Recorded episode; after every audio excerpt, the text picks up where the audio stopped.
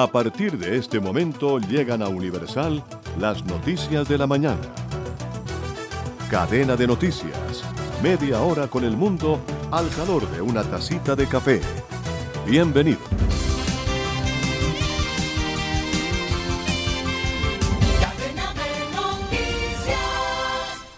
Buenos días Barranquilla amanece con 24 grados el aeropuerto Ernesto Cortizos funciona normalmente. Bienvenidos. En cadena de noticias, resumen de noticias para hoy.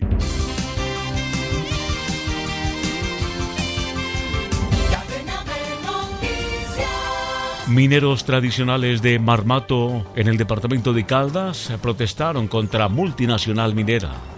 Los mineros denunciaron la violación de sus derechos y expropiación de sus terrenos en medio de la marcha por algunas determinaciones de la compañía Aris Gold. El presidente de la compañía, Luis Hernando Angarita, asegura que son pocos los propietarios de predios que no han logrado negociaciones con respecto a la denuncia de las servidumbres mineras. En consecuencia, los mineros tradicionales de los municipios de Marmato, Río Sucio, Pácora y Supía, en el departamento de Caldas, marcharon en la mañana del día martes 22 de febrero para protestar contra la multinacional minera Aris Gold, conocida anteriormente como Caldas Gold. Los organizadores de la marcha denunciaron que algunas acciones de la empresa han vulnerado sus derechos. Un líder minero tradicional de Marmato, en diálogo con eh, AIR, pidió también la reserva de su nombre y manifestó que desde el 2006 se vienen gestando procesos en defensa de la minería tradicional en el territorio. La protesta del día de ayer se organizó por lo que llaman unos atropellos recientes de la multinacional. Los mineros manifiestan que quieren que la Caldas Gold no vuelva a hostigar al pueblo marmateño con los proyectos que vienen realizando como el túnel de Liguerón. Según la organización Fuerzas Vivas de Marmato, este desbastaría el área urbana en los sectores de Ranchería, Ubarba, El Atrio, entre otros. Además de esto, los protestantes han manifestado que existe un sistema de expropiación de sus terrenos a través de las servidumbres mineras en el centro poblado del Llano y sus sectores Tejar, La Betulia y Guayabito. En otro orden de la información, COVID-19 en Colombia. El Ministerio de Salud dio a conocer un nuevo reporte con los casos de coronavirus en el país, sumando 2.174 contagios y 35.718 pruebas procesadas, PCR 11.898, antígenos 23.820, fallecidos reportados hoy 80, fallecidos del reporte de hoy pertenecientes a días anteriores 71, casos activos 18.022. En cadena de noticias, nos conectamos con Radio Francia Internacional.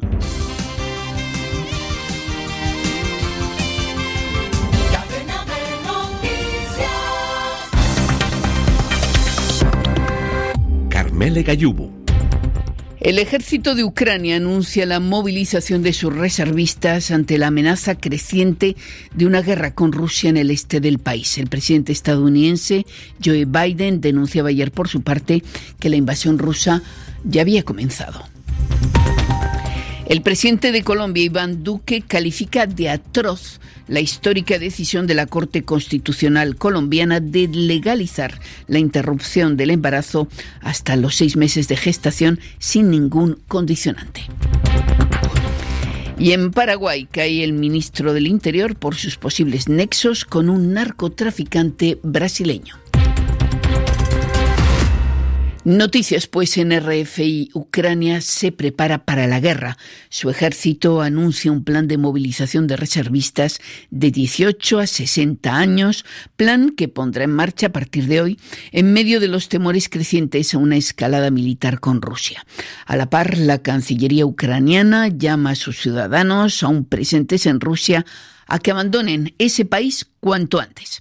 Y precisamente en Moscú el presidente ruso Vladimir Putin volvió a intervenir con un breve discurso por televisión esta mañana, prometiendo que será intransigente sobre sus exigencias a los occidentales que dijo siguen sin respuesta. Putin reclama entre otras cosas que Ucrania se comprometa a no integrar la OTAN, la Alianza Atlántica. Además, el presidente ruso echando mano de aquello de una de cal y otra de arena, después de haber exacerbado la tensión con su reconocimiento de la independencia de los territorios separatistas del este de Ucrania, ahora dice que no excluye el diálogo.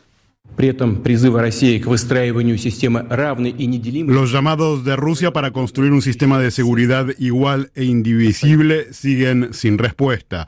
Nuestro país siempre sigue abierto a un diálogo directo y honesto para buscar soluciones diplomáticas a los problemas más difíciles. Pero repito, los intereses de Rusia, la seguridad de nuestros ciudadanos son incondicionales para nosotros. Por lo tanto, continuaremos desarrollando y mejorando el ejército y la armada para lograr que su eficiencia aumente, para que estén equipados con la última tecnología. El diálogo en realidad por el momento está atascado y más que nunca el canciller estadounidense Anthony Blinken ha anulado el encuentro previsto para mañana con su homólogo, ruso Sergei Lavrov. Poco antes, el presidente estadounidense Joe Biden intervenía para denunciar que la invasión de Ucrania por el ejército ruso ya había comenzado. Informa desde Washington Xavier Vila. Biden se planta y en un tono agresivo responde a la escalada de su homólogo ruso Vladimir Putin con un despliegue adicional de fuerzas militares estadounidenses en los países bálticos para proteger, dice, a sus aliados de la OTAN. Biden, que también anunció sanciones económicas contra oligarcas rusos, justifica sus decisiones en lo que califica como una violación flagrante de la legalidad internacional cometida por Rusia en Ucrania. La inusual agresividad verbal de Biden debe leerse también en clave interna, y es que el presidente es consciente del peaje económico que la crisis rusa supone en los precios de carburantes y la energía en general, un aspecto que contraria especialmente al electorado aquí. En paralelo, las constantes alusiones de Biden a la unidad forjada con las potencias europeas ante la ofensiva rusa contrasta poderosamente con la quiescencia que su predecesor Donald Trump tuvo con Putin. Biden presenta de nuevo a Washington como el garante de la democracia occidental si conviene, con un lenguaje bélico como el utilizado en esta ocasión. Desde Washington para Radio Francia Internacional, Xavier Vilá. Además de Estados Unidos, los 27 países miembros de la Unión Europea acordaron ayer por unanimidad un conjunto inicial de sanciones dirigidas a funcionarios rusos, así como a bancos, al sector de la defensa y también para limitar el acceso de Rusia a los mercados de capitales europeos. Por otra parte, todos los miembros del Parlamento ruso um, se verán afectados por las sanciones de la Unión Europea, que suelen incluir la prohibición de viajes y la congelación de activos. Análisis de esas sanciones, un primer análisis con María José Pérez, profesora de Relaciones Internacionales y Política Exterior rusa en la Universidad Complutense de Madrid. Son sanciones económicas, financieras, políticas, muy personalizadas o muy centradas también en instituciones próximas al Kremlin.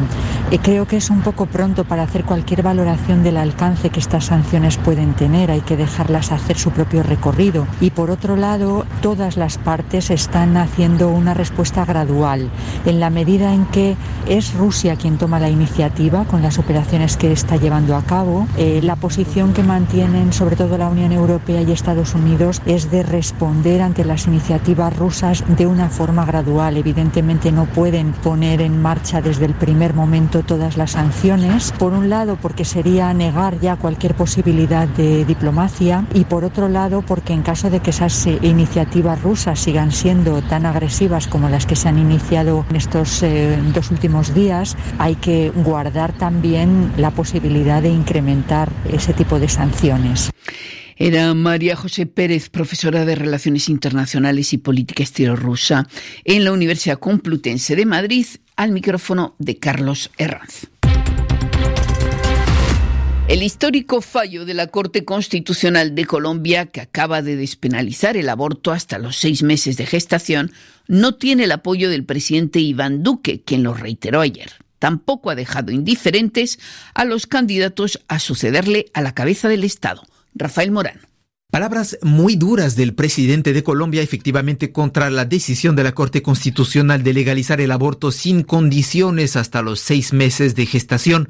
El mandatario conservador estima primero que el máximo tribunal sobrepasó sus funciones al volver a fallar sobre un asunto ya juzgado en 2006.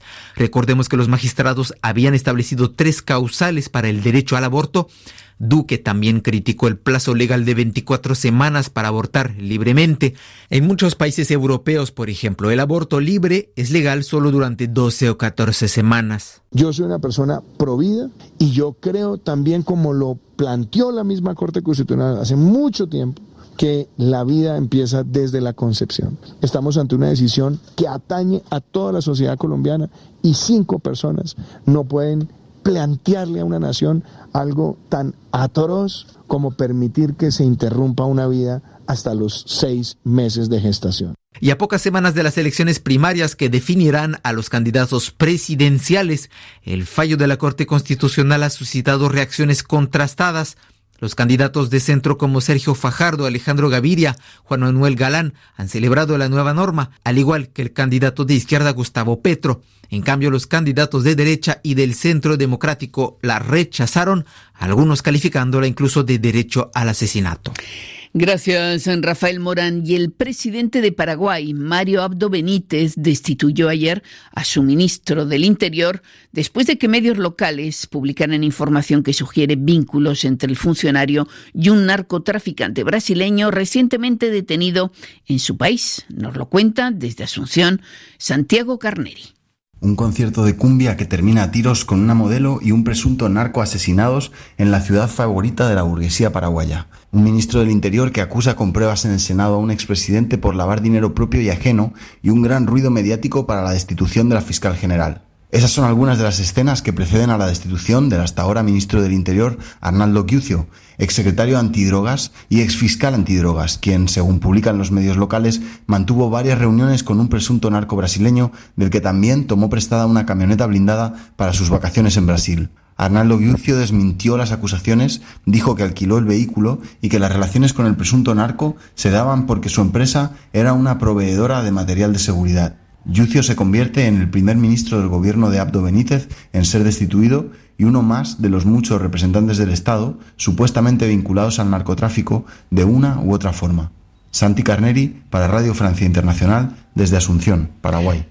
Al insaciable apetito de las grandes compañías mineras todo le queda corto. Ahora quieren expandirse por tierras indígenas en la selva amazónica de Brasil. Es lo que sostiene un informe elaborado por la ONG Amazon Watch y la Asociación de Pueblos Indígenas de Brasil. Angélica Pérez solicitó su opinión a un experto en minería y políticas públicas. No importa que sea ilegal, nueve mineras gigantes como la brasileña Vale, la británica Anglo American o la canadiense Bellazón se suman a la lista de compañías que solicitan a Brasil permiso para explotar las reservas indígenas. Marcelo Gantos, experto en extractivismo y políticas públicas, 235 empresas mineras del mundo tienen la excavadora lista para entrar a un territorio indígena tres veces más grande que Londres. Lo que está en disputa acá es un proyecto de gobierno conducido por el presidente Bolsonaro, que con el sector de agronegocios y exploración petrolífera están abriendo paulatinamente las fronteras para la explotación de recursos naturales sin límites. Uno de los principales instrumentos que refleja la fuerza hegemónica de este gobierno en términos de destrucción es el proyecto de ley 191 que está siendo discutido, preparado con algún tiempo por los sectores vinculados a los intereses internacionales, por el cual se puede liberar la mineración y el garimpo en pequeña escala en tierras indígenas. Esto tiene una consecuencia violenta que retira el poder de los pueblos originarios eh, de poder vetar tales actividades. Entonces, la aprobación de esta ley contradice los principios constitucionales y el derecho internacionalmente reconocido a la autodeterminación de los pueblos indígenas en este proceso de privatización, digamos, de la naturaleza. Expertos denuncian que los gigantes de la minería y grandes inversores fomentan las relaciones locales de desigualdad en Brasil y convierten a los indígenas en cómplices de su propio infortunio. Desde la llegada de Bolsonaro al poder se ve un aumento significativo de la pobreza en los pueblos indígenas que posibilita una cierta complicidad o anuencia de las lideranzas indígenas en regiones donde los capitales de las mineradoras financian de forma oculta la avanzada de esos futuros emprendimientos. Grupos minoritarios de garimperos independientes negocian con las lideranzas indígenas posibilidades de utilización del espacio del territorio indígena para explotación de garimpos de forma semiclandestina, aprovechando la condición social y económica de carencia de estas poblaciones y la ausencia de Estado. Gracias Marcelo Gantos, profesor de la Universidad Estatal del Norte Fluminense. Y para terminar, un regreso señalado, el que efectuará el lunes a la isla de Pascua Moai Tau, una escultura en roca de 715 kilos que abandonó su lugar de origen hace 152 años, cuando un barco de la Marina chilena lo trasladó al continente para ser expuesto en el Museo Nacional de Historia Natural de Chile. Ahora, con su mirada ceñuda, su boca rectilínea y su perfil barrigudo, Moai Tau será entregado a la comunidad Una pausa musical en cadena de noticias.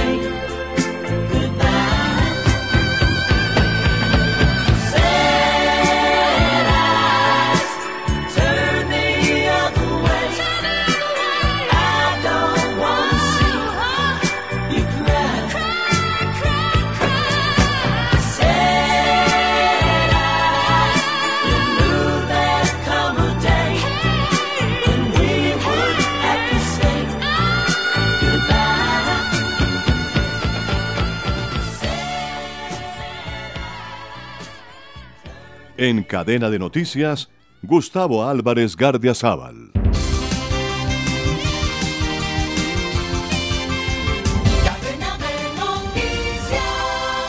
No creo que debemos esperar el paso de los años ni el juicio de la historia para ir evaluando el altísimo costo que los colombianos hemos tenido que pagar para sostenerle el capricho a Duque de actuar equivocadamente con el régimen que gobierna Venezuela.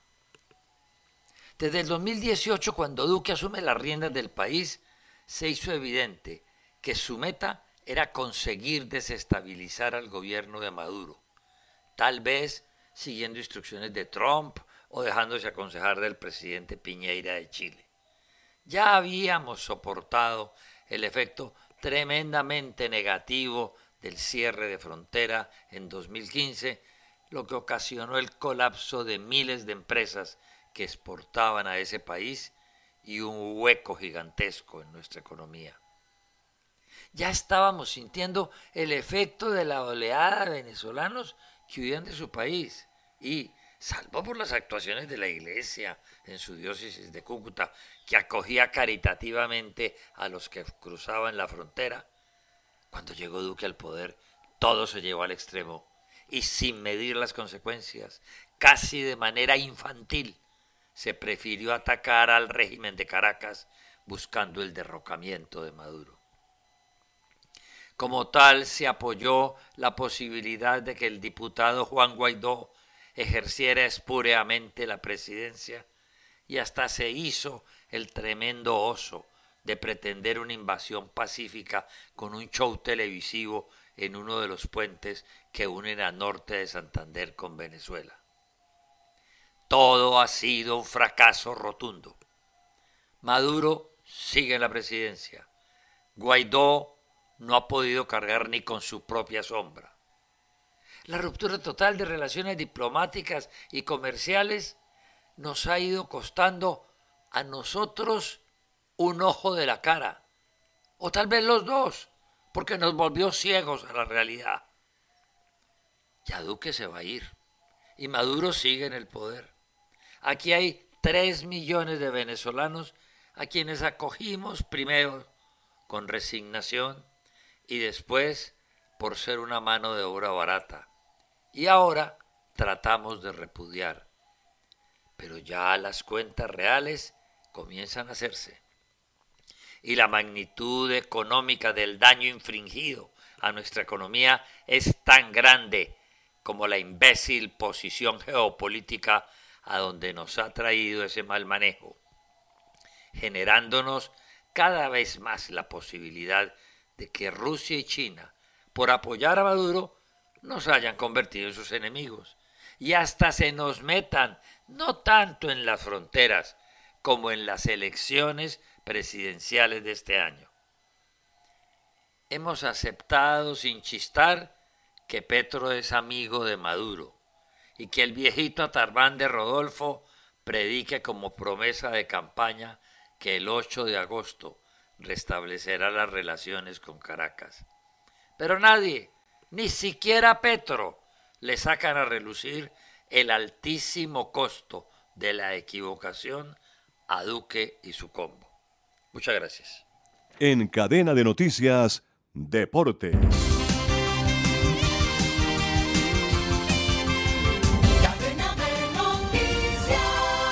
Hoy se disputa la cuarta etapa del Tour de los Emiratos Árabes Unidos con 181 kilómetros de recorrido. Jornada montañosa con final en alto donde los escaladores seguramente harán de las suyas.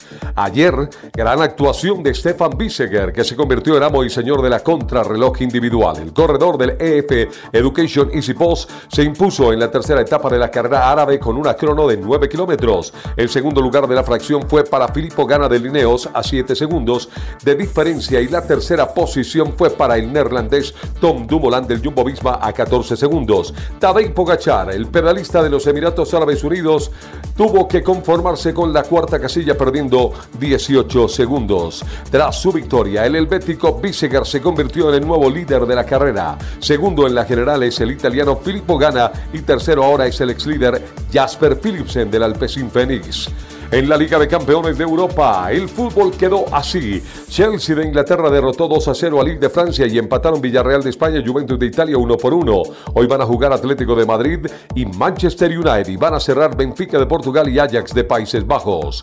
En la fase 2 de la Copa Libertadores, Everton de Chile goleó 3 a 0 a Monagas de Venezuela. Plaza Colonia de Uruguay ganó 2 a 0 a Strongest de Bolivia y de local perdió Millonarios de Colombia 1 por 2 con Fluminense de Brasil. Hoy van a jugar América MG de Brasil con Guaraní de Paraguay, Bolívar de Bolivia con la Universidad Católica de Ecuador, Audax Italiano de Chile con Estudiantes de La Plata de Argentina y sellarán la jornada Barcelona de Ecuador con Universitario de Deportes del Perú.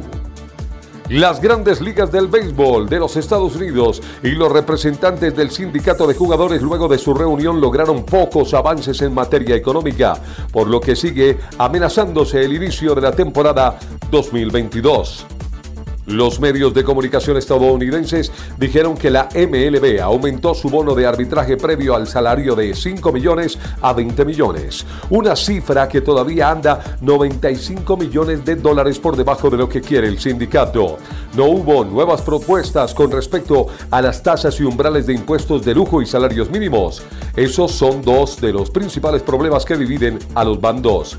Dicha liga de béisbol fijó como fecha límite el 28 de febrero para llegar a un acuerdo y garantizar que la temporada regular de la MLB 2022 comience según lo programado el próximo 31 de marzo. El ruso Daniel Medvedev, luego de su triunfo en tierras aztecas en el Abierto de México, sería el nuevo líder del ranking ATP si llega a coronarse campeón en Acapulco, luego de 361 semanas de Novak Djokovic en la cima. En cadena de noticias, nos conectamos con La Voz de América.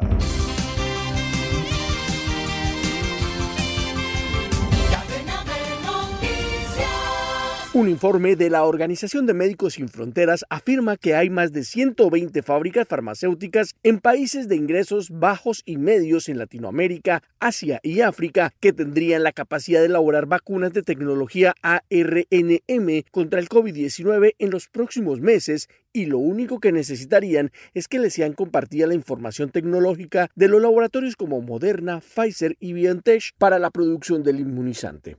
Un estudio realizado por Alain Al-Sahani, experto en vacunas de la campaña de acceso a medicamentos de Médicos Sin Fronteras, y Achal Pravala, coordinador del proyecto Access IPSA, identificó a estos 120 fabricantes farmacéuticos en América Latina, África y Asia que reúnen el potencial para esta producción, la empresa alemana BioNTech anunció recientemente un plan para establecer una nueva capacidad de producción de vacunas ARNM COVID-19 en algunos países africanos. Esta sería la misma estrategia utilizada por estas empresas biotecnológicas en Estados Unidos y algunos países de Europa, donde no fue necesario construir nuevas fábricas, sino que se usó la infraestructura existente. Los expertos dicen que debido a la naturaleza de la tecnología ARNM, las vacunas pueden ser producidas a gran escala por empresas que incluso no tengan experiencia en la elaboración de este tipo de medicamentos. La Organización Médicos Sin Fronteras asegura que para estar preparados para futuras pandemias y para tratar otras enfermedades infecciosas como la malaria, el VIH o la tuberculosis, es fundamental crear una capacidad de fabricación sostenible e independiente en múltiples territorios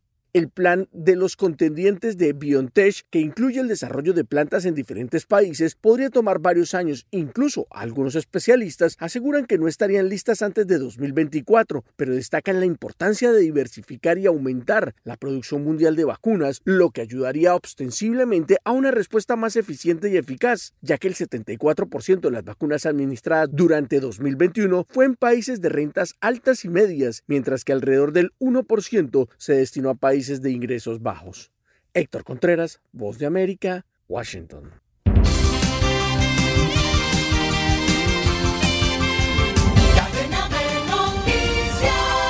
Alberto Marchena. Un 23 de febrero del año de 1990, Eminem publica su álbum debut llamado The Slim Shader LP. Este disco del The Slim Shader tiene canciones muy recordadas como por ejemplo My Name Is, que se convirtió en un éxito gigante. Eh, Por esos días Eminem tenía tan solo 24 años y fue uno de los primeros raperos blancos, por así decir, que triunfaba dentro de la música junto a The Beastie Boys o Vanilla Ice. Muy bien, se terminía convirtiendo Eminem en una leyenda y por eso hace muy pocos días lo vieron tocando en el Super Bowl en Estados Unidos. Pero este fue su inicio, en el 99, descubierto por Dr. Dre, que fue su padrino musical. Este fue un flashback de rock a domicilio.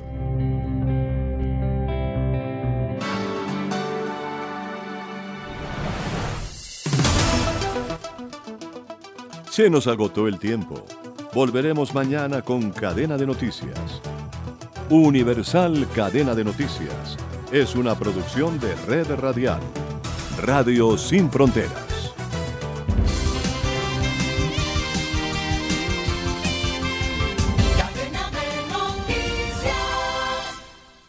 Este programa también puede escucharse como podcast en Spotify, Apple Podcast, Google Podcast o en nuestra página web www.redradial.co. Búscanos en tu plataforma preferida de podcast como Red Radial. Estás escuchando Universal Radio Digital, señal disponible en www.universalestereo.co, en la aplicación Tuning Radio y en www.redradial.co.